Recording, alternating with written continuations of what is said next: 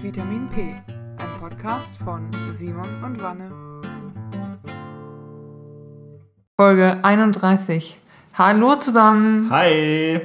Na, alles gut bei euch? Alles gut bei dir, Simon? Ja, den, den Umständen entsprechend antworte ich. Das antworte ich auch immer, wenn mich so Leute fragen. Und es irgendwie viele Leute fragen einen das so, na, wie geht's gerade?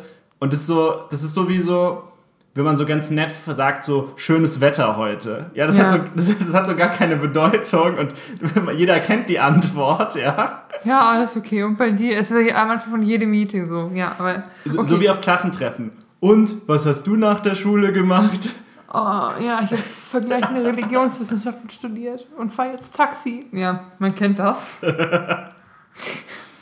ähm, aber zu den ernsten Themen, weil davon haben wir auch wieder einiges. Wir haben jetzt drei Wochen Pause. Und äh, wir müssen echt strenger damit in zwei Wochen bleiben, weil ich merke, ja. ich habe so viele Themen, wo ich denke, okay, ich muss da was zu sagen. Ja. Und du hast ja deine eigene persönliche Odyssee durchgemacht, von der wir gleich noch sprechen. Es ist wieder vollgepackt. Ich glaube, Vanessa, was wir heute gelernt haben, ist, wir können uns einfach keine Woche Urlaub nehmen. Wir können nicht unregelmäßig neue Folgen rausbringen. Nee. Es ist einfach zu wichtig. Wobei ich sagen muss, ich habe aufgehört, äh, Tageszeitung zu lesen, weil einfach zu wenig Spannendes in der Tageszeitung passiert. Ehrlich gesagt versuche ich immer Nachrichten zu gucken und dann kommt das erste Mal Corona. Ich denke so, nein, ich habe keinen Bock mehr. Ich habe wirklich, und ich weiß, unser erstes Thema ist Corona-related, aber ich habe so keinen Bock mehr auf das Thema und es ist nur noch Pleiten, Pech und Pannen und man kann sich nur noch ärgern und das ist nicht gut für meinen Headspace. Für den inneren Zen. Ja, das ist nicht gut für mich. Von gut. daher. Gut, steigen wir direkt ein mit dem ersten yes. Thema. Äh, wir haben uns heute die Luca-App vorgenommen. Ähm, ja, das ist jetzt wieder deutlich bekannter geworden, vor allem nach einem Fernsehauftritt von Smudo. Smudo ist einer der Frontmänner von Fanta 4, also Musiker äh, vom Beruf. Äh, Hinweis an der Stelle, äh, diese App wird nicht von Smudo oder den Fanta 4 entwickelt, die sind an diesem Projekt mit beteiligt, ne? also es ist ein Zusammenschluss aber das wird schon also von einer normalen ja, wie sagt man denn, Computerbutze genau. zusammengelötet. Ich glaube, Nexeno heißen die. Genau, also wie ich das, ich habe, äh, das Thema war auch Thema bei Lage der Nation, bei dem anderen Podcast, den ich gehört habe, und da hieß es, dass die Fanta 4 wohl alle in so einer Investitionsfirma drin sind und die halt mit investiert hat in diese App. Genau. Aber er ist halt ein sehr prominentes Gesicht dafür und hat da bei einer Talkshow drüber gesprochen und da genau. kam das genau. dann wieder her. Und er ist auch die Stimme in dem Werbevideo. Also die sind da schon nicht nur finanziell beteiligt, ja. aber die sind nicht, also die Fanta 4 haben nicht umgeschult. Ja. So wird das nämlich manchmal dargestellt in den Medien, ist so die App der Fanta 4. Und es klingt so, als hätten die Fanta 4 diese App entwickelt, aber es stimmt gar nicht. So, kurzum, was ist diese App? Worin unterscheidet die sich denn? Es gibt ja schon eine App. Ja, eine tolle Corona-App. Die haben zwar irgendwie alle so ein bisschen vergessen, ging mir übrigens genauso. Ja. Okay. Also ich, ich hatte die, ich habe die installiert und die lief und so, aber ich habe jetzt das erste Mal seit einem Monat oder so mal wieder reingeguckt, war immer noch eine Null.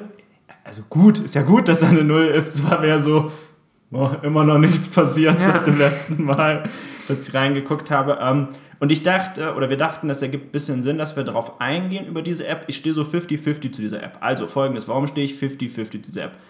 Eigentlich erscheint mir diese App total unnötig, weil ich finde, jetzt aus rein technischer Sicht ist die Corona-App dieser App komplett überlegen. So, was meine ich damit konkret?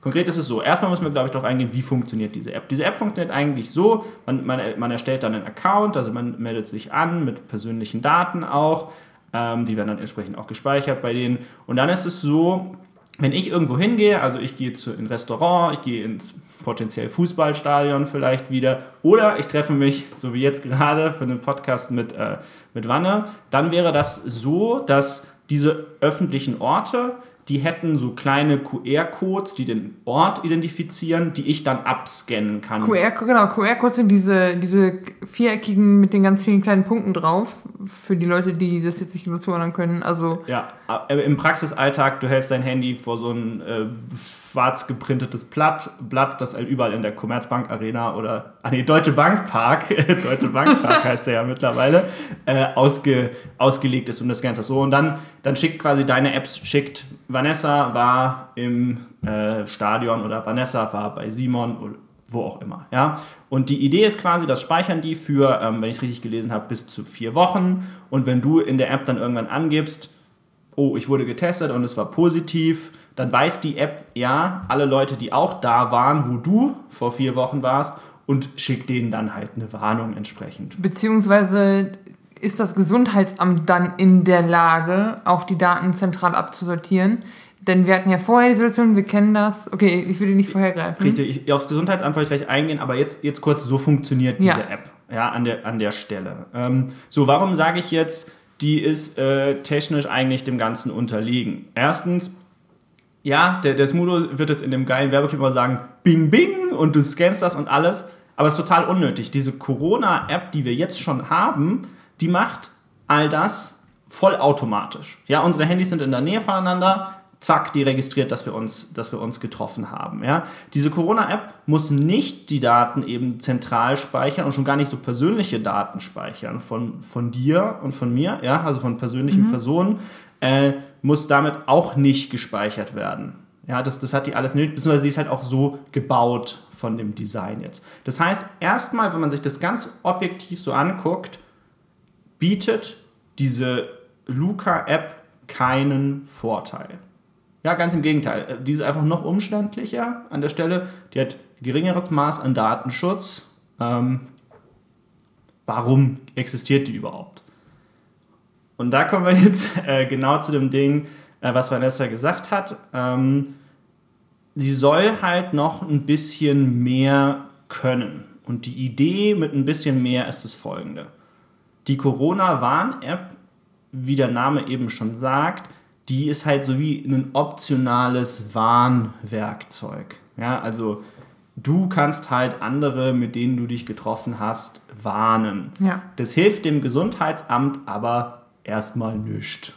Ja, das ist zwar, das ist zwar schön, dass die anderen einen Ping bekommen, das Gesundheitsamt weiß aber nicht, wer die anderen sind. Also und das ist halt auch ganz wichtig für diese Corona-App, für diese Corona-Warn-App. Das Gesundheitsamt kann nicht sehen, mit wem du dich getroffen hast. Weil die Daten, auf die die, Corona-App hat, komplett anonymisiert sind. Also es gibt schon, äh, um das vielleicht zu erklären, wenn sich da, keine Ahnung, Hans-Peter anmeldet, dann steht da nicht, Hans-Peter äh, ist positiv getestet, wenn du dann das eingibst, sondern du kriegst irgendeinen zufällig generierten String aus ganz vielen Buchstaben. Und das ist dann du, du kriegst, das ist also, sag mal, an, pseudo, nicht anonymisiert, aber pseudonymisiert.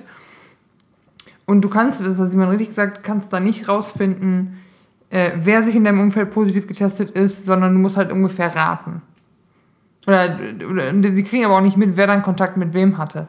Und das ist bei dieser Luca-App anders, weil du dich da mit Name und Adresse anmeldest. Und sogar Telefonnummer, Genau. ja, damit die dich auch noch kontaktieren können. Ähm, das heißt, unterm Strich soll die eigentlich diesen weißen Zettel, an den sich vielleicht noch einige aus dem letzten Jahr erinnern können, ähm, den man im Restaurant immer ausgefüllt hat, den könnte die ersetzen in dem Sinn. Und was ist der, F also und warum sie diesen Zettel ersetzen wollen, ist ja auch ganz einfach. Also gibt es mehrere Gründe. Zum einen, wie wir wissen, ist es halt nicht, das zu digitalisieren ist halt ein richtiger Arschkrampf auf gut Deutsch. Dann, das ist eins. Teil zwei, aber dafür gibt's, ist Luca aber keine Lösung, ist, dass Leute zum Teil auf diese Zettel, weil sie Angst hatten, dass die Klingonen ihre Socken klauen, haben sie halt keine echten Daten geschrieben, sondern Mickey Mouse, Donald Duck, was sie nicht gesehen. Und das dritte ist, und das ist wieder fuck you, also wirklich sorry, aber das ist wieder, die Menschheit soll einfach aussterben, dass es, Leute gab, die dieser Zettel geklaut haben oder der Kellner dachte, oh, das Mädel an dem Tisch ist süß und dann haben die die zugespammt und belästigt einfach. Das heißt, die Daten, ja, Männer, Alter, Unfall, und nicht, das brauchst nicht gendern, das waren nur Männer in dem Fall. Das ist wieder so ein, das riecht mich schon wieder auf, aber das ist ein anderes Thema. Das heißt, um aus Datenschutzgründen, um Falschinformationen zu vermeiden, in Anführungsstrichen, oder weniger auf, äh, weniger, ähm, weniger verbreitet zu machen und um das zu digitalisieren, dafür soll Luca helfen. So. Und einen weiteren Vorteil hat tatsächlich die Corona-App, wo wir gerade drüber sprachen, noch gegen Luca.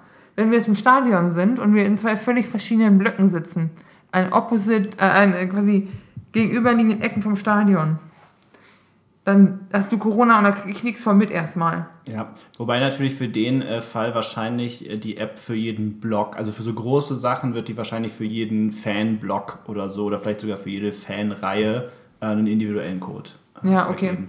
das ist, das ist da sehr wahrscheinlich, ja, dass sie, dass sie das in diese Richtung basteln. So, ähm, was denke ich jetzt über diese App? Ich bin mega zwiegespalten über diese App. Ähm, grundsätzlich, aus meiner Sicht, äh, finde ich das sehr schön oder ich begrüße den Vorstoß, weil es ist tatsächlich, wie die das sagen, die löst ein Problem. Ja, die löst aber für mich ein Problem, das es eigentlich nicht hätte geben sollen. Also ganz ehrlich, weil ich meine, was löst sie denn? Im Prinzip gibt sie jetzt Betreibern die Möglichkeit an die Hand, eine, was Verpflichtendes einzuführen. Ne? Du kannst ja jetzt als mhm. Betreiber argumentieren, du kommst nicht in mein Restaurant oder du kommst nicht in mein Stadion, wenn du nicht in dieser App bist. Ja. Ja. Und du kannst halt dann, äh, das Gesundheitsamt kann halt dann Leute auch anrufen. Ja. ja. So, da ist jetzt die erste Frage: Warum sollte das Gesundheitsamt Leute anrufen? Ja. Thema 1, wenn doch eine App alle Leute benachrichtigen kann. Weißt du, wie ich meine? Ja, aber ich glaube, das, das macht schon wieder Sinn, wenn die, wenn die merken, hier, oh, hier, hier war vielleicht, das ist ja auch, die können ja auch, diese App kann ja auch Klasse erkennen, ein Superspread-Event, wenn die jetzt erkennen, da war eine Geburtstagsparty anscheinend, wo alle eingecheckt haben oder irgendeine Veranstaltung. Ja, aber wer checkt denn auf der Geburtstagsfeier mit nein, seiner Luca-App ein? Nein, aber, nein, Hallo, aber. Hier ist meine illegale Geburtstagsfeier. Nein, aber stell dir vor, jetzt kommen weitere Lockerungen, was ja auch, was, was ja immer mehr zum Trend wird, und wir dürften wieder mit zehn Leuten feiern dann würde es ja Sinn machen, dass wir zumindest auf dem Schirm haben, wenn einer von uns in, in zwei Tagen positiv getestet ist. So. Richtig. Und das macht doch die Corona-Warn-App automatisch. Ja, aber das ist halt auch das. Sie warnt dich und sagt, hey, du hattest einen Kontakt. Aber ich finde sie, also mal, es ist, es, der Anruf macht in dem Moment Sinn, wo es darum geht, Leute gezielt, gezielt zu nehmen und zu sagen, okay, deine nächsten Schritte sind. Weil wenn meine Corona-App rot wird, ist mein Gedanke erstmal, fuck, wie, wo komme ich jetzt an Test? Und wem muss ich alles Bescheid sagen? Vergesse ich hier nicht irgendwas? Also die, die Guidance, die man da bekommt, ist, glaube ich, so ein bisschen schwammig. Und das ist mit dem Telefonat. Schönen guten Tag, hier ist das Gesundheitsamt Frankfurt. Sie sind ein möglicher Risikofall. Bitte tun Sie das und das. Und dann kannst du direkt Fragen stellen der Kontakt ist für dich einfacher, glaube ich. Und was willst du die denn, was willst du die denn fragen? Also, nee, also den Punkt verstehe ich nicht. Ich kann doch auch an der App anzeigen. Ich meine, vielleicht ist das jetzt noch was, was sie nachrüsten müssten. Sie hatten Kontakt mit einer Risikoperson, nun tun Sie bitte Folgendes. Aber das tut sie die App ja aktuell nicht. Ja, aber das kann sie ja nachrüsten. Also das, das erscheint mir nicht. Deswegen sage ich ja. Ja, aber das ist ja eine Einbahnstraße. Du kriegst einmal die Nachricht, sie sind, in, sie sind potenzieller, potenziell infiziert, bitte lassen Sie sich testen da und da. Ja. Aber sag mal, weitere Fragen sind dann ja, wohin mit, wenn ich, aber ich kann hier nicht weg, ich muss, weiß ich nicht. Ich habe den Wellensittich kann ich nicht alleine lassen, was weiß ich. Ja, was soll, dir, was soll dir denn die Person vom Gesundheitsamt am Telefon dazu sagen? Ja, das wäre cool, wenn man die geschult hätte vielleicht vorher. Oder dass die Bescheid wissen. Dass die irgendwie sagen können, äh, wir können vielleicht jemanden mit dem Test zu Ihnen schicken. Wir können XY machen. Weißt du, so Optionen. Nee, ich verstehe es nicht. Du kannst, du kannst, wenn du jemanden am Telefon hast, kannst du individueller auf ihn eingehen und individueller sag mal, zu einer Lösung kommen, als nur über eine App. Und du hast deren Namen, weil nur weil ich eine Risikomeldung in der App habe, muss ich mich ja nicht testen lassen. Ja, aber die, äh, Moment, aber die Person im Gesundheitsamt wird dir nicht sagen, äh, Frau Brinker, Sie hatten Kontakt mit Herrn Bein, der hat Corona. Das dürfen die nämlich auch nicht. Nein, aber Sie sagen, aber die, die können mir bei Fragen zum Test helfen. Wo muss ich hin zum Test? Wie komme ich da hin? Ich kann da nicht hin, weil. Weißt du, wenn ich, die können individuell besser auf dich eingehen dann in dem Moment. Das meine ich einfach nur, wenn sie dich am Telefon haben. Und sie können auch überwachen, sie haben, sie können im Zweifelsfall auch sicherstellen, dass du wirklich dich testen lässt und in Quarantäne bist und nicht einfach nur random, ja, sie sollten vielleicht mal einen Test machen und vielleicht in Quarantäne. Also du bist, wirst den Leuten schon habhafter, allein weil es nicht pseudonymisiert ist hier. Also es sind zwei Punkte in einem. Hm. Ich weiß nicht, wie wichtig und wie kritisch die sind, aber es, es wäre halt vielleicht irgendwas an, an Argumentationen. Aber jetzt mal ganz im Ernst, verfolgst du genau, mit wem du dich wann triffst? Hast du so eine, das bietet die Corona-App ja schon jetzt, diese offizielle, dass du äh, Tagebuch führen kannst, wo Tagebuch du warst und mit wem du dich triffst. Ich treffe mich mit so wenigen Menschen, dass, äh, ja, also ja, ich weiß aktuell, mit, wann, mit wem ich mich wann getroffen habe. Okay. Äh, weil ich treffe mich mit so wenig Menschen. Okay. Ich wäre aber auch bereit, äh, ein äh, Tagebuch zu führen. Weil äh, ich mache das insofern, dass ich mir aufschreibe, wann war ich beim, beim Arzt, wann war ich hier, wann war ich vielleicht mal beim Niklas oder so, äh, wann bin ich öffentliche gefahren, was ich ja nicht mehr machen muss, zum Glück wie meinem Fahrrad. Und so, weißt du, alleine, damit ich, in, damit ich rückblickend weiß, die letzten 14 Tage, wo war ich überhaupt? Ja. ja. Ja, aber wie gesagt, also für mich ist das, also für mich ist es auch gar nicht so wichtig zu wissen, von wo das jetzt kommt. Wenn meine App anzeigen würde, gelb oder rot, und dann lasse ich mich testen. Also wie, das wäre mir dann eigentlich egal. Ich wollte aber jetzt noch kurz den, den Endschwenk machen zu, ja. diesem, zu diesem ganzen Ding. Also wie gesagt, für mich tut diese Luca-App was, was diese Corona-Warn-App eigentlich tun sollte. Warum kann die denn nicht, warum kann man das nicht so basteln, dass man gesagt hätte, die ein Grün in der Corona-Warn-App, ja, weil das beweist ja, du hast die App und das beweist, du hattest keinen Risikokontakt. Warum konnte das nicht den weißen Zettel ersetzen? Ist die Argumentation da nicht Nachvoll Nachvollziehbarkeit? Weil nur weil du da so mal grün in die, in die Veranstaltung reinläufst, läufst du ja nicht zwingend grün da wieder raus.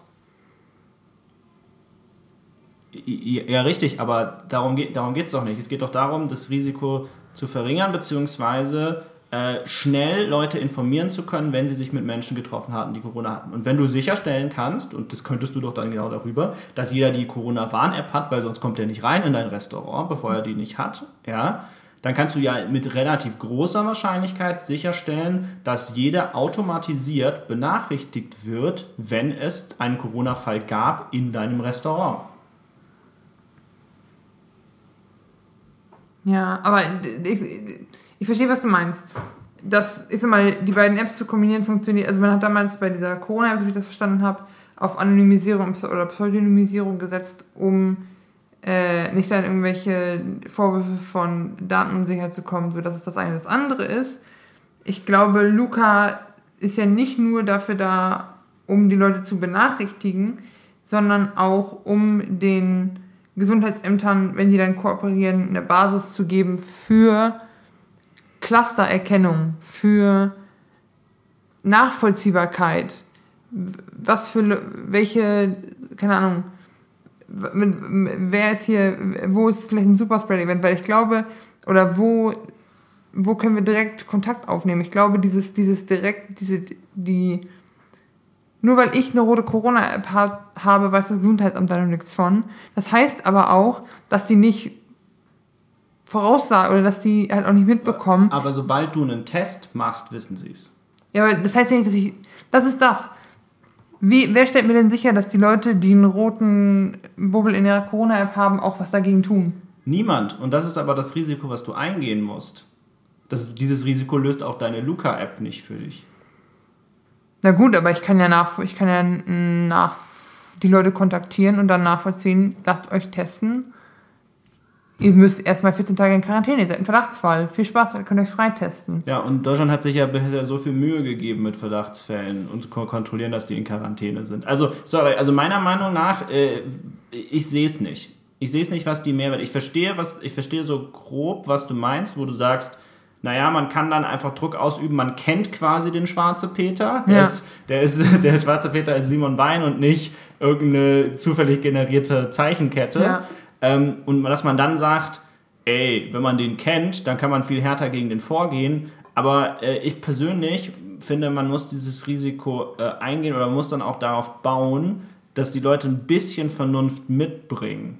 Ja, bei dieser Sache, weil guck mal, mit den Zetteln, also ich finde, man kann halt, man kann halt immer damit argumentieren, kein System ist perfekt mit den Zetteln, was wenn ein Zettel runterfällt, was wenn die einen Zettel verschlampen, ja. was wenn du falsche Daten auf dem Zettel angibst, was wenn du falsche Daten in deiner Luca-App angibst. Ja. ja, prüft ja auch, prüft ja auch genau. keiner. Ja? Das ist weiterhin so. Ähm, und deswegen, und deswegen ist halt mein finales Ding, ist, und das ist, und das ist jetzt was, was mich dann auch sehr ärgert an der Stelle, ist ein bisschen, wenn man jetzt sagt, diese Luca-App kann den weißen Zettel ersetzen, ja, dann frage ich mich wirklich richtig hart, warum man in eine App investiert hat, ja, Millionen in eine andere App investiert hat, die dir nichts ersetzen kann. Ich glaube, weil die zu dem Zeitpunkt noch nicht so weit gedacht haben. Weil das erstmal so eine, erstmal eine Warn-App sein sollte und keine Nachvollziehungs-App. Und dass man die jetzt nicht umrüsten kann, äh, ja, also ich, ich glaube, wie gesagt, hört euch mal, also ne, ich, ich bin jetzt auch kein Experte, hört euch die Folge von äh, von Leidensnation nochmal an, weil ich meine, dass die da auch darüber gesprochen haben, wie SAP, die dieses Ding ja hauptsächlich mitentwickelt hat, also die Corona-App jetzt, was die zu Erweiterungen sagen und darüber. Es wird auch kurz darüber gesprochen, wie man das kombinieren könnte im Zweifel. mit Luca gute Erfahrungen gemacht haben, halt, glaube ich, die Sylter Gesundheitsämter, weil die halt bei sich da, damit Sachen nachvollzogen haben in Restaurants und und und. Ja. Ja, Ich bin ich, gespannt. ich meine, es ist, es ist eine Grundsatzfrage, ja, ob man halt sagt, die sollen allen hinterher telefonieren, aber wir wissen ja auch schon, dass es kaum funktioniert. Ne? Daher kam ja überhaupt dieser künstliche Inzidenzwert 50. Man dachte ja, ab 50 kann man das irgendwie nachverfolgen und man hat genug Leute. Re äh, unabhängig davon, wir sind schon wieder über 50. Wir sind bei über 80 mittlerweile hier. Ja, ähm, das heißt, vielleicht sollte man manchmal darüber nachdenken, dass das nicht der richtige Weg ist. Und also meine ganz persönliche Meinung ist, und ich kann es nicht nachvollziehen, warum der Gesetzgeber da nicht ein bisschen cleverer ar- argumentiert oder auch umgeht, ist zu sagen, alle Restaurants, sonstige Geschäfte darfst du nur rein, wenn du grün hast in deiner Corona-Warn-App.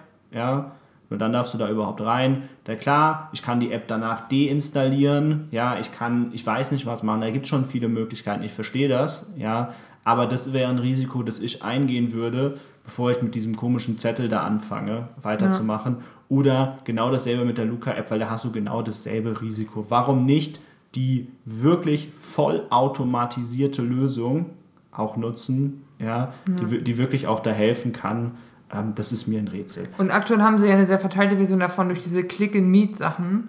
Äh, du kannst zum Beispiel bei, Galeria Kaufhof auf die Website sagen, ich will an der ins Galeria Kaufhof. Und dann irgendwie so dadurch, durch, musst auch deine Telefonnummer und so angeben. Und dann ist ganz nett von der Idee, finde ich gut, habe ich auch genutzt gestern, vorgestern.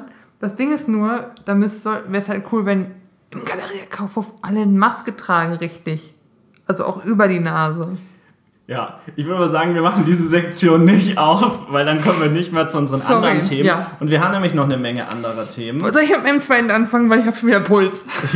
Jetzt ist man klar, jetzt, jetzt haben wir uns nur warm gemacht für den Rest. Ich krempel meine Ärmel hoch, also äh, metaphorisch, die sind schon hochgekrempelt. Es geht um die Schweiz und um die Volksabstimmung zum Thema Verhüllungsverbot. Ich habe das ein bisschen vorstrukturiert, damit ich mich nicht in Rage rede.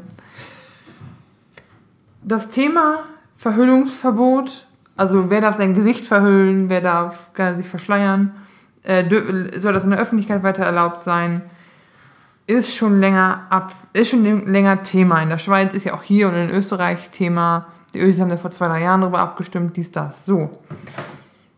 Die Abstimmung für ein, über diese Volksabstimmung war am 7.3.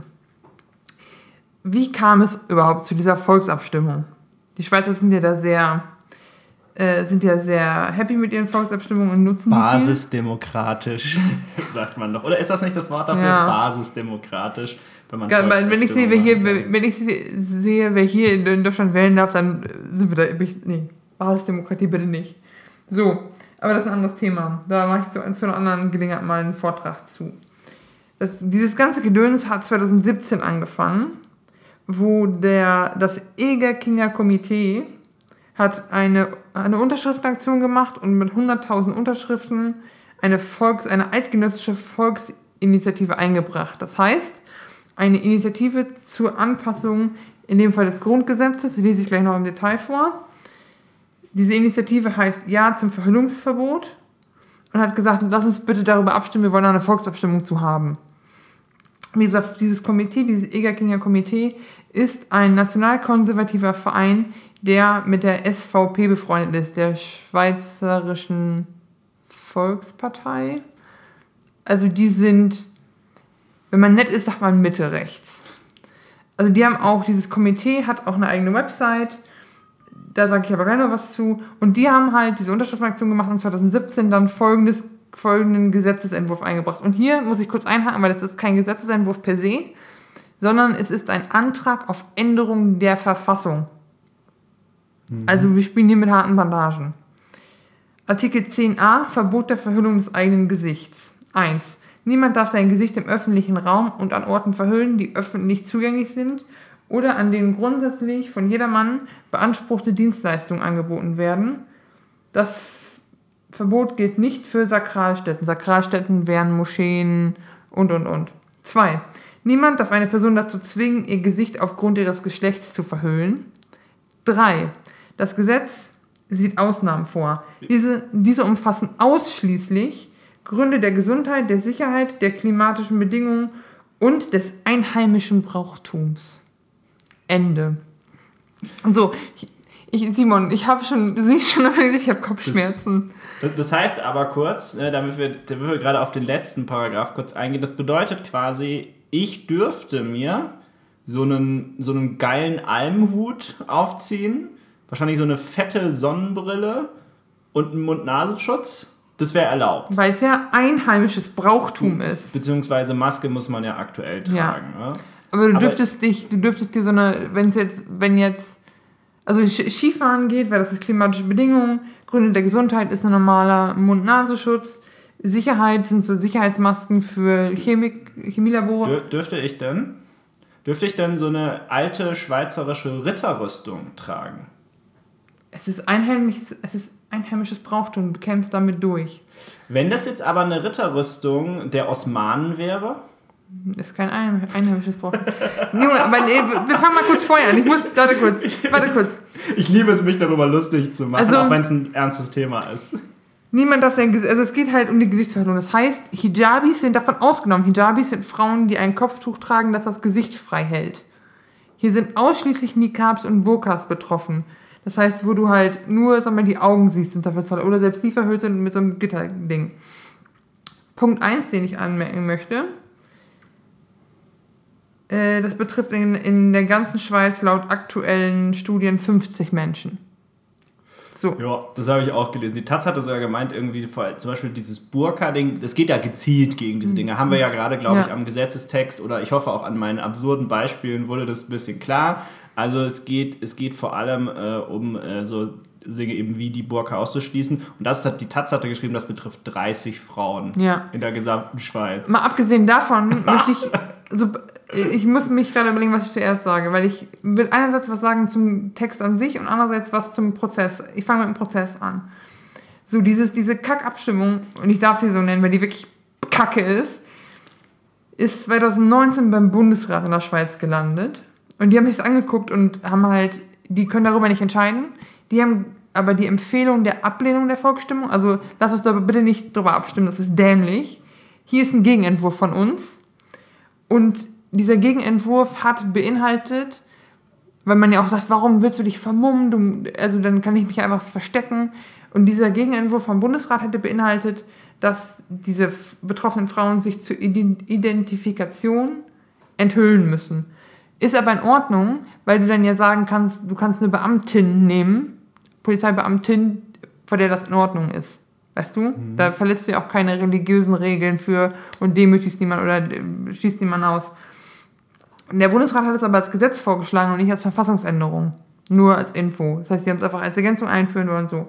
Das ging an die National- und die Stadträte. Die haben letztes Jahr dann gesagt, was der Bundesrat sagt, lass uns das bitte so machen, weil es ist ein bisschen hart rechts und scheiße, Leute.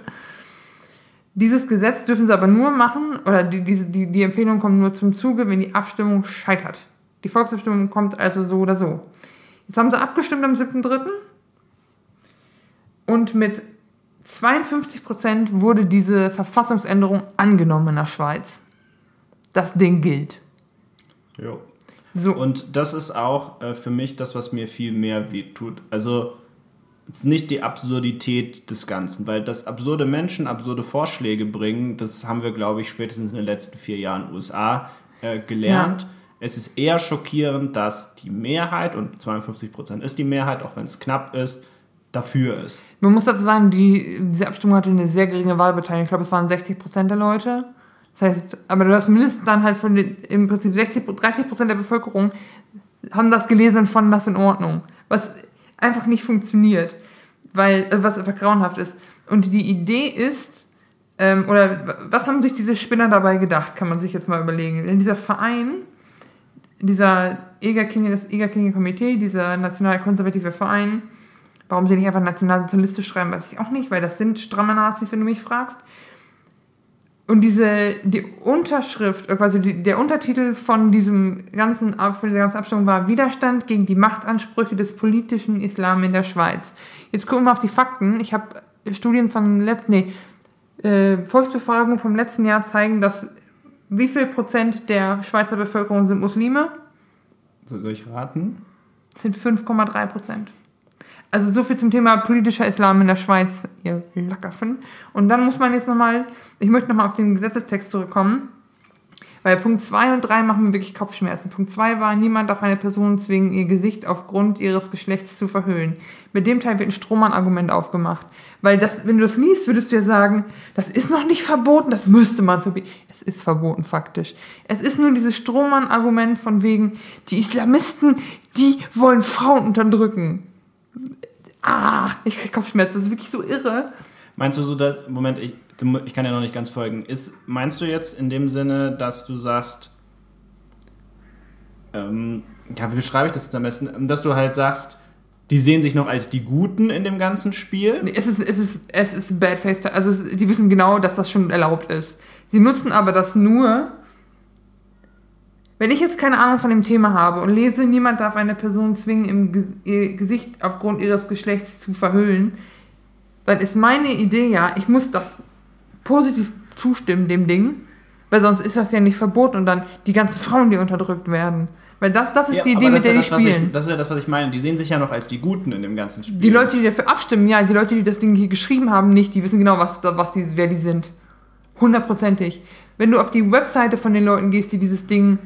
Aber sie tun so. Sorry, Ja, genau, sie tun so immerhin. Sie tun so. Genau. Wenn du auf die Webseite von denen gehst, äh, ja, zum Verhüllungsverbot wollen sie zwei, zwei, wollen sie halt zum einen ähm, dem Islam entgegenwirken und dem Isla den islamistischen Ansprüchen in der Schweiz, aber auch gegen Hooligans. Dann gehst du auf die Webseite, du siehst Frauen mit Nikab wie du's, oder Burka, wie du es erwarten würdest, aber auch Bildern von der Antifa. Du siehst diese Website und weißt genau, was, du weißt genau, auf welcher politischen Seite die Leute stehen, die dieses Ding gebaut haben. Und es ist wirklich, und der dritte Teil von diesem Gesetz, das Gesetz sieht Ausnahmen vor, diese aus, umfassen ausschließlich Gründe der Gesundheit, Sicherheit und des einheimischen Brauchtums. Was da mitschwingt ist, die gehören hier nicht hin und die dürfen das hier nicht machen, wir waren zuerst hier.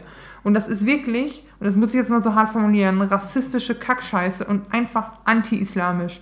Und das ist richtig, richtig übel. Es ist auch absolute Symbolpolitik. Und es ist so ein, die, die, die fischen da Leute ab, die sich nie mit dem Thema nicht genau beschäftigt haben. Es ist so ein Stammtisch, Bauchgefühlsding. Es ist wirklich das aller, allerletzte. Und mir kann keiner erzählen, dass das wirklich sinn, sinnvoll ist. Und ich habe in der, ich habe, äh, kannst auch nicht schon Ja, aber, aber darum, ging's, darum geht es denen doch nicht. Also Nee, die machen das doch nicht, weil es besonders sinnvoll ist. Es ist wirklich nur Populismus und einfach harter Rechtspopulismus. Wirklich. Und ich, es wird der Tag kommen, da werden diese Schwachköpfe von der AfD das im Bundestag blöken. Und ich krieg schon Kopfschmerzen. Mich, mich, mich, mir tut es immer leid, wenn's, wenn's, wenn sowas durchkommt, weil das gibt den Idioten anderswo nur Auftrieb. Und jetzt könnte man argumentieren, das habe ich auch oft zwischendurch gelesen, es betrifft doch nur 30 Leute, was regt ihr euch denn so auf? Aber stell dir vor, du bist jetzt, trägst keine Burka als Frau, aber du bist eine Hijabi, also Kopftuch, aber dein Gesicht ist frei. Es ist auch so offensichtlich anti-islamisch, dass du ja weißt, dass die dich auch nicht mitmögen. Also weißt du, es ist ja, es ist ja diskriminierend gegen eine ganze Religion, was sich manifestiert an einer kleinen Untergruppe der Religion. Aber es ist ja wirklich komplett, auch als muslimischer Mann würde ich mich verarscht fühlen von der Scheiße, Entschuldigung. Aber das ist wirklich das aller, allerletzte. Nee, du kannst jetzt, ja doch, ähm, also wenn ich das mal zusammenfasse, du hast doch jetzt als, als muslimische Frau nur noch folgende, folgende äh, Möglichkeiten. Also wenn du, ne, als strenggläubige, Ja. sagen wir jetzt auch mal. Äh, Möglichkeit A, äh, du gehst halt nicht, du brichst halt das Gesetz Ja. und riskierst das Bußgelder hast du nicht gesehen. Bußgelder ins Gefängnis. Zwei, du gibst quasi deine, du müsstest ja tatsächlich die Überzeugung deiner Religion aufgeben, ja, wenn ich das Ja. mal richtig verstehe, äh, um das Ding abzunehmen. Ja. So, das ist ja Op- Option 2, dass du jetzt musst. Oder Option 3 ist, du verlässt die Schweiz. Ja. Richtig? Und Und das- das, ist halt schon heftig, was das für einen, also das ist für einen unglaublichen Druck auf diese Menschen ausübt und es wirkt auch so unnötig. Die Frage ist natürlich jetzt, kannst du es circumventen, wenn du eine Burka trägst und aber unter, über dem Kopf noch ein Ritterhelm? Wenn, denn, wenn du den Ritterhelm als Burka-Ersatz nimmst, geht das. Weil das ist ja lokales Brauchtum. Und Ja, solange man dein Gesicht und deine Haare nicht sieht, Nee, nee, aber ich könnte den ja drüber ziehen. Ich könnte ja, ich könnte den ja über meine Burka ziehen. das weiß ich nicht, ob das funktionieren würde. Aber nochmal zurück zu dem, was du gerade sagtest, ein ne? lokales Brauchtum, darf ich ja. Und drunter hätte ich immer noch eine Burka. Ja, aber dann, sie könnten dich ja dazu bringen, die Burka da drunter auszuziehen. So. Nee, aber Stimmt. auch dieses, dieses Argument, ich muss das nochmal angehen, was ja auch in Deutschland öfter mal rauskam, äh, dieses Frauen werden im Islam unterdrückt Argument und wird, niemand darf unterdrückt werden. Das ist so ein Ding, es ist so wie Kinderschänder in den Knast. Ich denke, ja, her- herzlichen Glückwunsch, wir sind uns hier alle einig. Das ist so ein, so ein Blablabla-Satz. Aber, jetzt stell dir mal vor, du bist Du bist selber Muslima, würdest aber lieber eine Burka tragen, äh, eine, eine, eine normales Kopftuch tragen, keine Burka. Dein Mann zwingt dich aber, die Burka zu tragen. Dann kommt dieses Gesetz und das Resultat des Gesetzes ist nicht, dass du dich scheiden lassen kannst oder dass dein Mann sagt, naja, Schatz, auf geht's, viel Spaß, du musst keine Burka mehr tragen, sondern dass du zu Hause immer, dass du zu Hause gefangen bist einfach. Das heißt, in einer wirklichen Krisensituation, im Worst-Case-Szenario, in einer in einer gefährlichen Situation für dich kannst du nicht raus ohne Burka. Ja. Oder ohne, also, weißt du, ohne dich weiter in Gefahr zu bringen. Und das ist halt, deswegen macht es mich so wütend, dass immer nur so argumentiert wird. Das ist, für mich ist das so ein Scheinargument. Wir sind nicht die Bösen, wir sind ja für die Frauenrechte. Und oft kommt das in Deutschland von der CSU. Die sind immer die, und die sind immer die lautesten, wenn es heißt, eine Frau hat äh, zwei Fragen im Leben. Was koche ich meinem Mann und was ziehe ich heute an? Also von daher, es, ist, es fühlt sich sehr verlogen an von meinem Gefühl her. Ja. Und es bringt nichts. Nee, richtig. Das ist ja am Ende das, was es, glaube ich, so richtig schlimm macht. Ja. Es bringt nichts, es ist komplett sinnfrei, außer, und das ist halt eben, es ist brutales Einschneiden für den Rest der Gesellschaft. Und es ist rassistisch. Und äh, es ist, ja, es ist rassistisch, besonders es ist in jedem Fall diskriminierend. Ja. Ja, das, das kann man, glaube ich, in jedem Fall festhalten. Ähm, abschließend, es ist ein richtig, ich finde, es ist eher ein richtig trauriges Zeugnis äh, für die Gesellschaft i- in der, in der Schweiz, ähm, weil man sieht einfach, dass, oder es wird deutlich, mir zumindest, dass sie sagen, wir möchten lieber in einer Gesellschaft leben, die weniger gemischt ist, ja, die eher uniformer ist, so oder auch so dieses in dieses, wir wollen wieder dahin zurück, wo wir vor 200 Jahren waren Ja. ähnliches. Das ist, das ist das traurige Zugeständnis, finde ich daraus, weil dass Idioten idiotische Vorschläge machen, habe ich schon eingangs gesagt, das ist so, ja, Extrempositionen gehören zum politischen Diskurs dazu, ja, schockierend oder ärgert tut mich eigentlich nur, dass sich die Gesellschaft halt da jetzt so entschieden hat Ja. ähm, dafür. Ähm, ist traurig. Ja, man man kann es nicht anders sagen. Ähm, aber, aber ist dann so. Vielleicht ist es perspektivisch, aber auch für alle, vielleicht kann man da noch was Positives irgendwann raus, rausziehen im Sinne von, dann wird halt die Schweiz so, wie sie wird und die Menschen werden hoffentlich woanders Ja. glücklich. Ähm, Was halt auch traurig ist, dass diese Abstimmung dir einfach zeigt, es haben sich nur 50% der Leute im Schnitt an der Wahl beteiligt. Von den 50 haben halt wieder, dann wieder die Hälfte sag mal, für dich gestimmt, wenn du jetzt jemand bist, der Burka trägt, und die andere Hälfte ist krass gegen dich und dem Rest ist es einfach egal. Und das ist, glaube ich, auch was, was, was krass schad schädlich sein kann. Aber ja, können wir das Thema wechseln. ich denke auch. Hast du Ähm, was Positiveres zu erzählen? Ich weiß nicht, ob es positiver ist, aber in jedem Fall deutlich, de deutlich lustiger ist. Äh, seit der Folge ähm, Kochtöpfe, äh, eine, unsere erste Mini-Folge, ähm, die wir mal gemacht haben, erreichten mich in regelmäßigen Abständen Anfragen, ob, das, ob ich nur bei Kochtöpfen so durchdrehe. Also, also bitte, das lasse ich natürlich nicht auf mir sitzen. Kochtöpfe sind ja noch ein verhältnismäßig simples Produkt, ja. Jetzt müsst ihr euch mal überlegen, ich wollte mir, oder ich habe mir sogar, ich, die Auflösung kommt zum Schluss, ich wollte mir eine neue Küchenmaschine kaufen. Küchenmaschine kennt jeder, diese Mixer in groß, ein bisschen angenehmer. ähm, Rührmaschine, Rühr- Rührmaschine quasi. Rührmaschinen, genau. So. Aber Simon, was ist denn daran jetzt kompliziert? Die rührt doch einfach nur.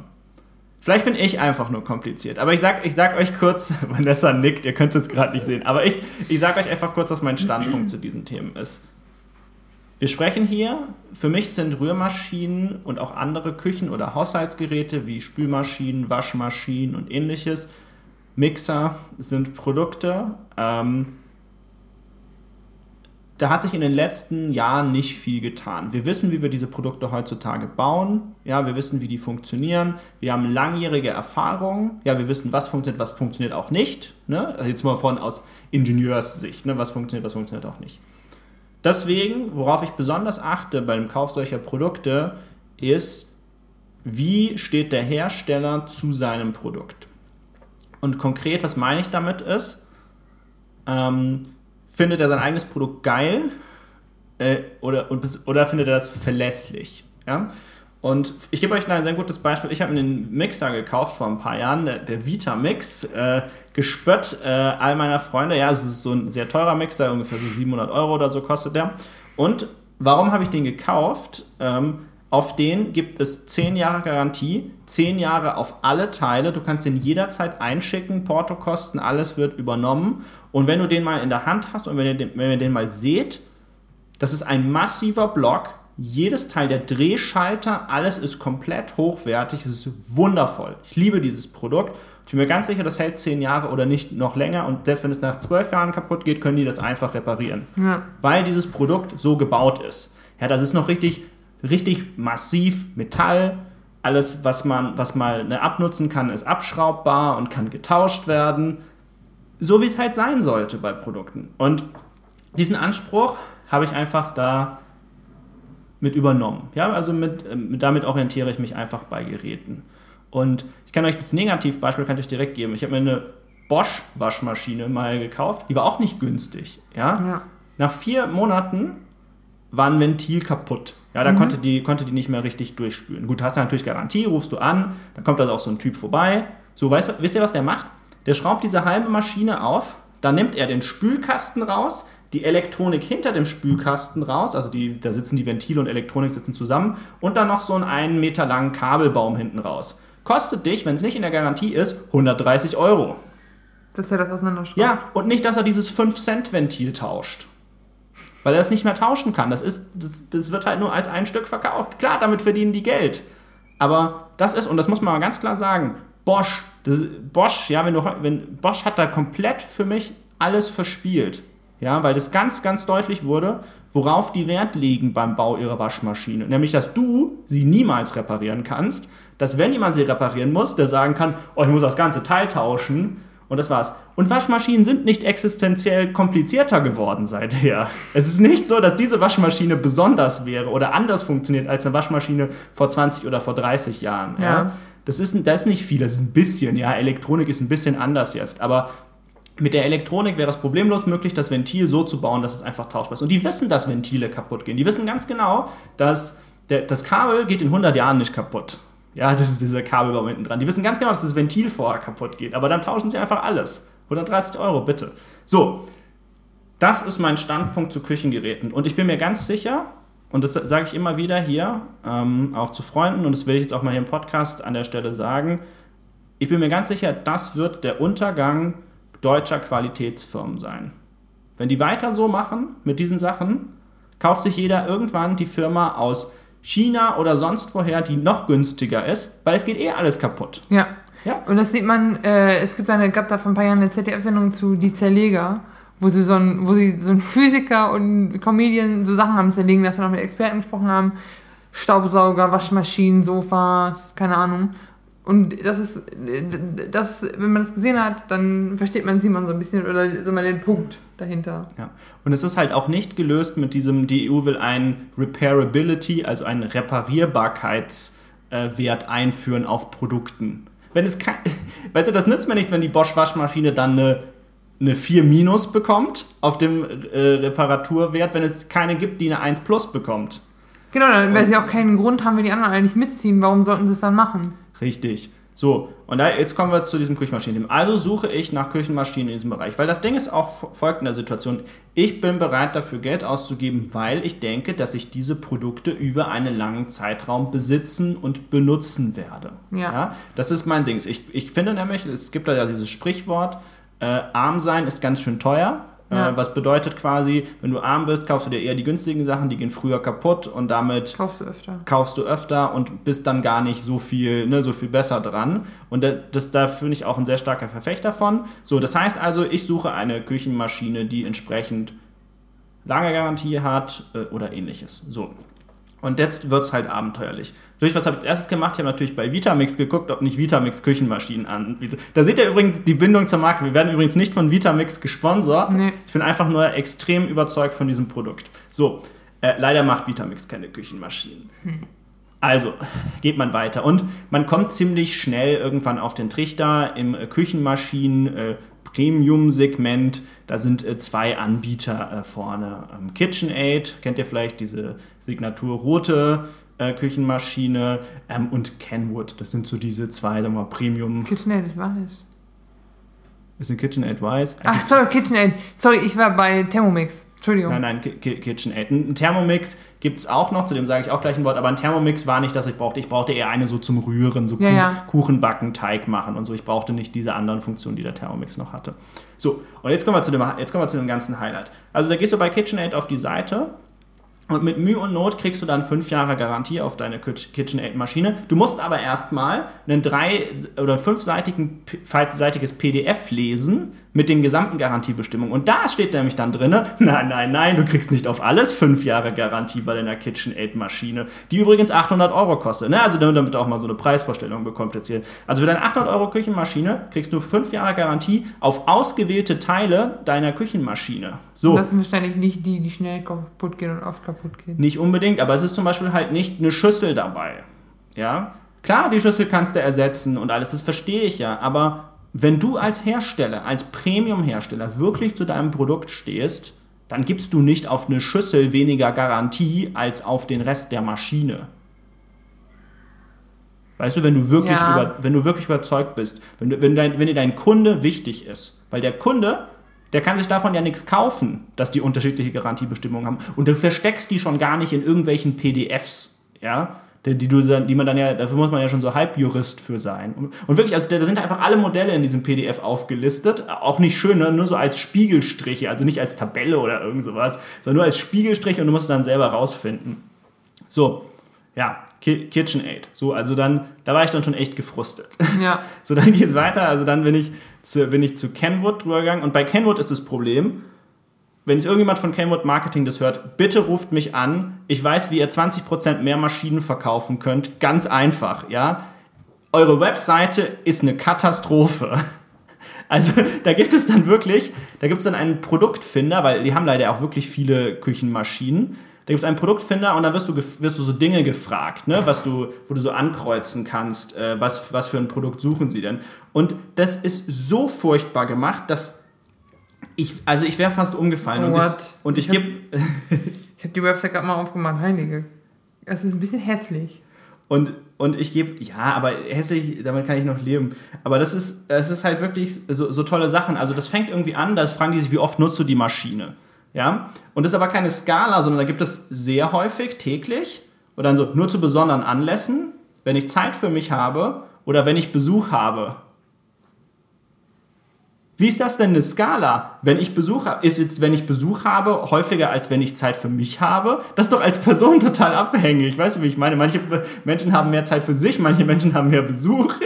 Das ergibt doch gar keinen Sinn. Oder dann, was auch super war, man, man soll dann auswählen, welche Eigenschaften sie hat. Und ich wollte, das passende Rührelement war eine Eigenschaft, die ich gewählt habe. Leistung für schwere Teige und sie wird über Jahre im Einsatz sein.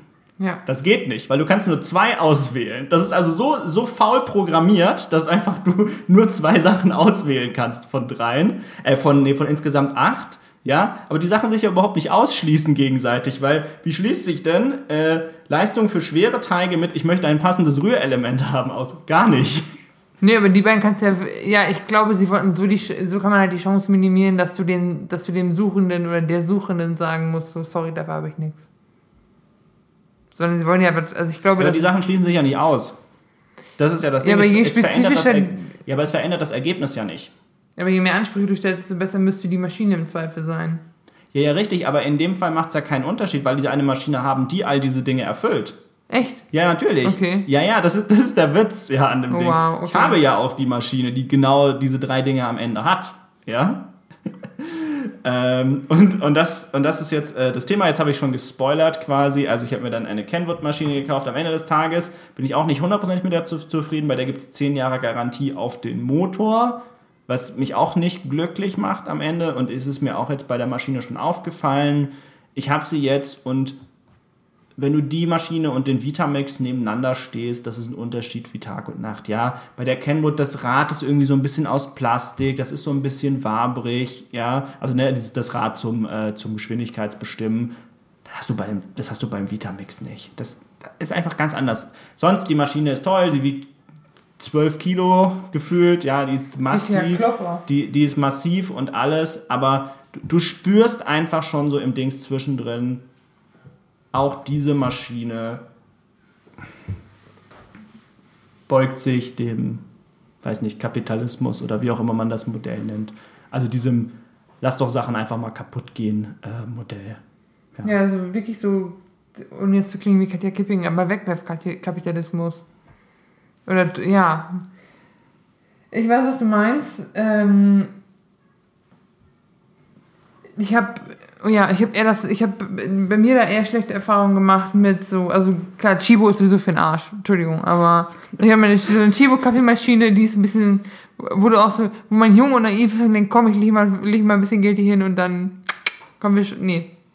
Also, äh, wir haben äh, eine befreundete WG von uns eine Kaffeemaschine und ich könnte heulen, wenn ich dann denke, ich will auch so eine. Aber da musst du halt auch Geld für in die Hand nehmen. Und dann guckst du dir. Ich finde aber auch die Suche meist aber, aber das schwierig. ist nicht mein Punkt. Entschuldigung, dass ich dich dazu unterbreche. Mein Punkt ist, ich bin bereit, Geld in die Hand zu nehmen. Es gibt aber kein Produkt mehr. Selbst die Produkte, die teuer sind, ja, liefern da nicht. Und ganz ehrlich, und das kann ich jetzt auch der Firma Kenwood mal an der Stelle sagen, ich wäre voll und ganz bereit gewesen, wenn die noch ein Modell hätten, das 100 Euro mehr kostet oder so, bei dem der Schalter vernünftig gemacht ist, bei dem man 10 Jahre Garantie auf alle Teile gibt.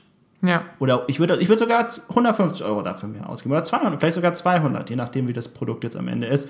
Und das ist mein Punkt. Mein Punkt ist, selbst wenn du das willst, gibt es das nicht mehr. Außer bei der Firma Vitamix. Ich liebe Vitamix. Sponsert uns. Ja, nee. Ich verstehe das. Ähm, was ich meinte, ist, ich bin ja auch bereit, Geld für eine Kaffeemaschine auszugeben. Aber dann muss die halt auch. Aber da ist auch so, dass die teuren oft auch, sagen wir, mit so billigeren oder so Meh-Lösungen um die Ecke kommen. Wir haben nämlich, äh, ein befreundetes Pärchen hat ja auch eine voll, vollautomatische Kaffeemaschine.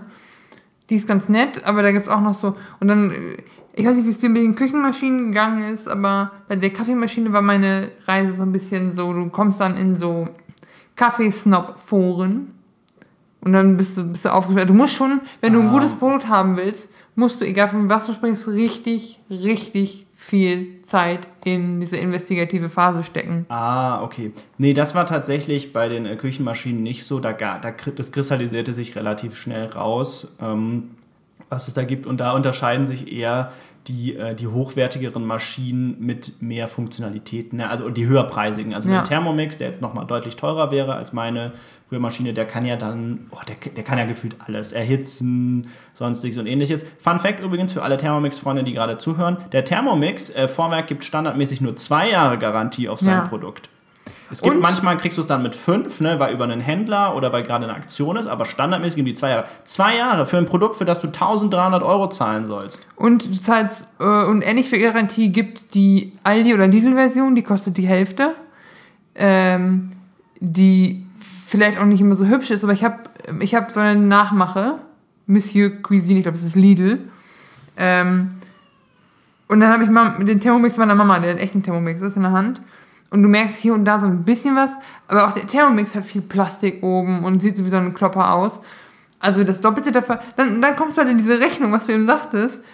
Dafür gebe ich nicht das Doppelte aus, dafür, dass die Qualität nur so ein bisschen besser ist. Und da müssen. Und dafür, dass sie das- nicht stehen zu ihrem Produkt. Genau, und das ist halt, das ist halt das, was ich da rausziehe. Oder was man so, was so der Eindruck ist, den man gewinnt. Und das ist hoffentlich was, was denen nochmal irgendwie auf die Füße fällt. Oder wo die irgendwann mal daraus lernen. Also sie, sie je, nicht je, sondern so gerne ich mich über Simon lustig mache und ihm, ihm, in, ihn im Discord ausgelacht habe in letzter Zeit für seine Wutanfälle wegen Küchenmaschinen. Ich verstehe es ein bisschen. Bei Waschmaschinen, äh, meine letzten Waschmaschinen waren alle gebrauchte Waschmaschinen. Von einem Bekannten meiner Eltern, der die, und es ist alles Miele, wenn der sagt, ja, ja, du musst einfach nur Teile austauschen, dann geht das Ding wieder, viel Spaß noch. Aber die jetzt auch relativ gut gehalten haben bei mir. Also habe ich noch ganz gute Erfahrungen mit. Aber deine Miele ist wie alt? Ge gefühlt? Ich habe ich hab die jetzt seit zwei Jahren und davor war die schon äh, sieben Jahre locker. Ja, ne, also die ist, was ich sagen will, die ist nicht, also vielleicht sollten wir ein Bild in die Show Notes packen oder so, aber die ist nicht mehr von diesem Schlag, es ist keine moderne Maschine. Es ist kein, nee, kein Touchscreen, kein gar nicht. Genau, und, ähm, und ich hoffe, ey, wirklich, drückt euch die Daumen, deutsche Hersteller oder, oder alle Hersteller dieser Welt, ich würde es ja gar nicht nationalisieren jetzt, ähm, dass sie da nochmal die Kurve kriegen. Vielleicht bin ich auch die 1% Ausnahme der Menschen, ich, ich weiß es nicht, aber ich kann euch eins sagen, und da ticken, glaube ich, alle ähnlich. Euer Vorsprung wird immer, immer kleiner. Ja. Der ist richtig klar. Ne? Und irgendwann kommt der Punkt, wo das dann einfach irrelevant ist, was für eine Marke da vorne drauf steht, weil alles eh kaputt geht. Und dann ähm, nehmen Leute noch die billigste. Und ähm, Das kann, das kann nicht das sein, was ihr wollt, ehrlich gesagt, Leute. So. hoffen wir es. Jetzt mein letztes Thema und das ist bitte mein Happy Happy Funtime Thema nehmen. äh, oder eins für bessere Laune. Ich habe mich im letzten Podcast hatten wir schon Filmtipps mit Wanne und letztes Mal ist es ein bisschen ausgeartet. Bisschen.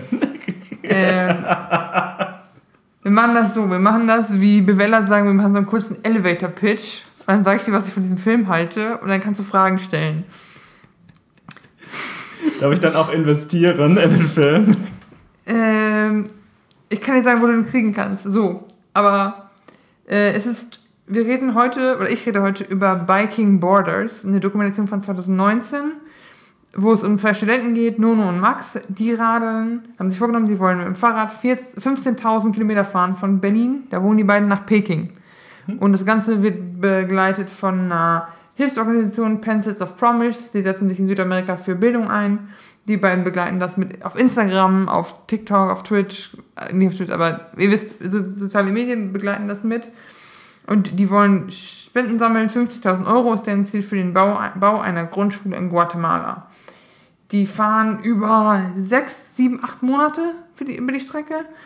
Du begleitest die am Anfang, äh, halt- das sind halt so Meh-Aufnahmen, alle mit dem Handy oder mit einer kleinen Drohne gemacht. Die wussten halt vorher nicht, dass, sie die, dass da mal ein Film draus wird. Ähm, die haben so viel Support auf ihrer Reise bekommen vor zwei, äh, vor drei Jahren mittlerweile. Unter anderem von Finn Kliman, Joko Winterscheid und und und.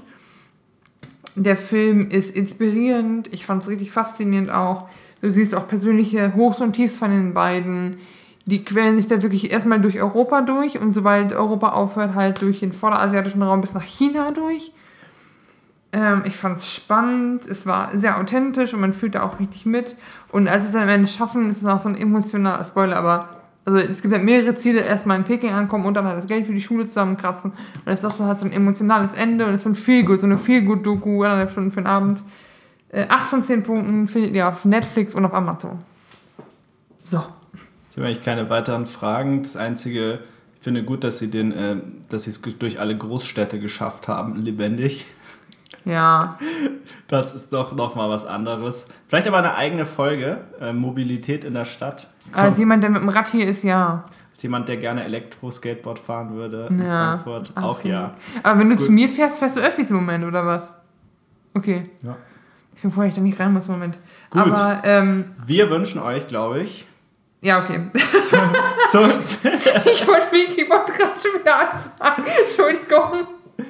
wir wünschen euch, also ist aber ein Invest, ja, also invested in, invest, invested, investiert in Biking Borders. Ah, deswegen kam das, der Film ist auf Englisch. Ja.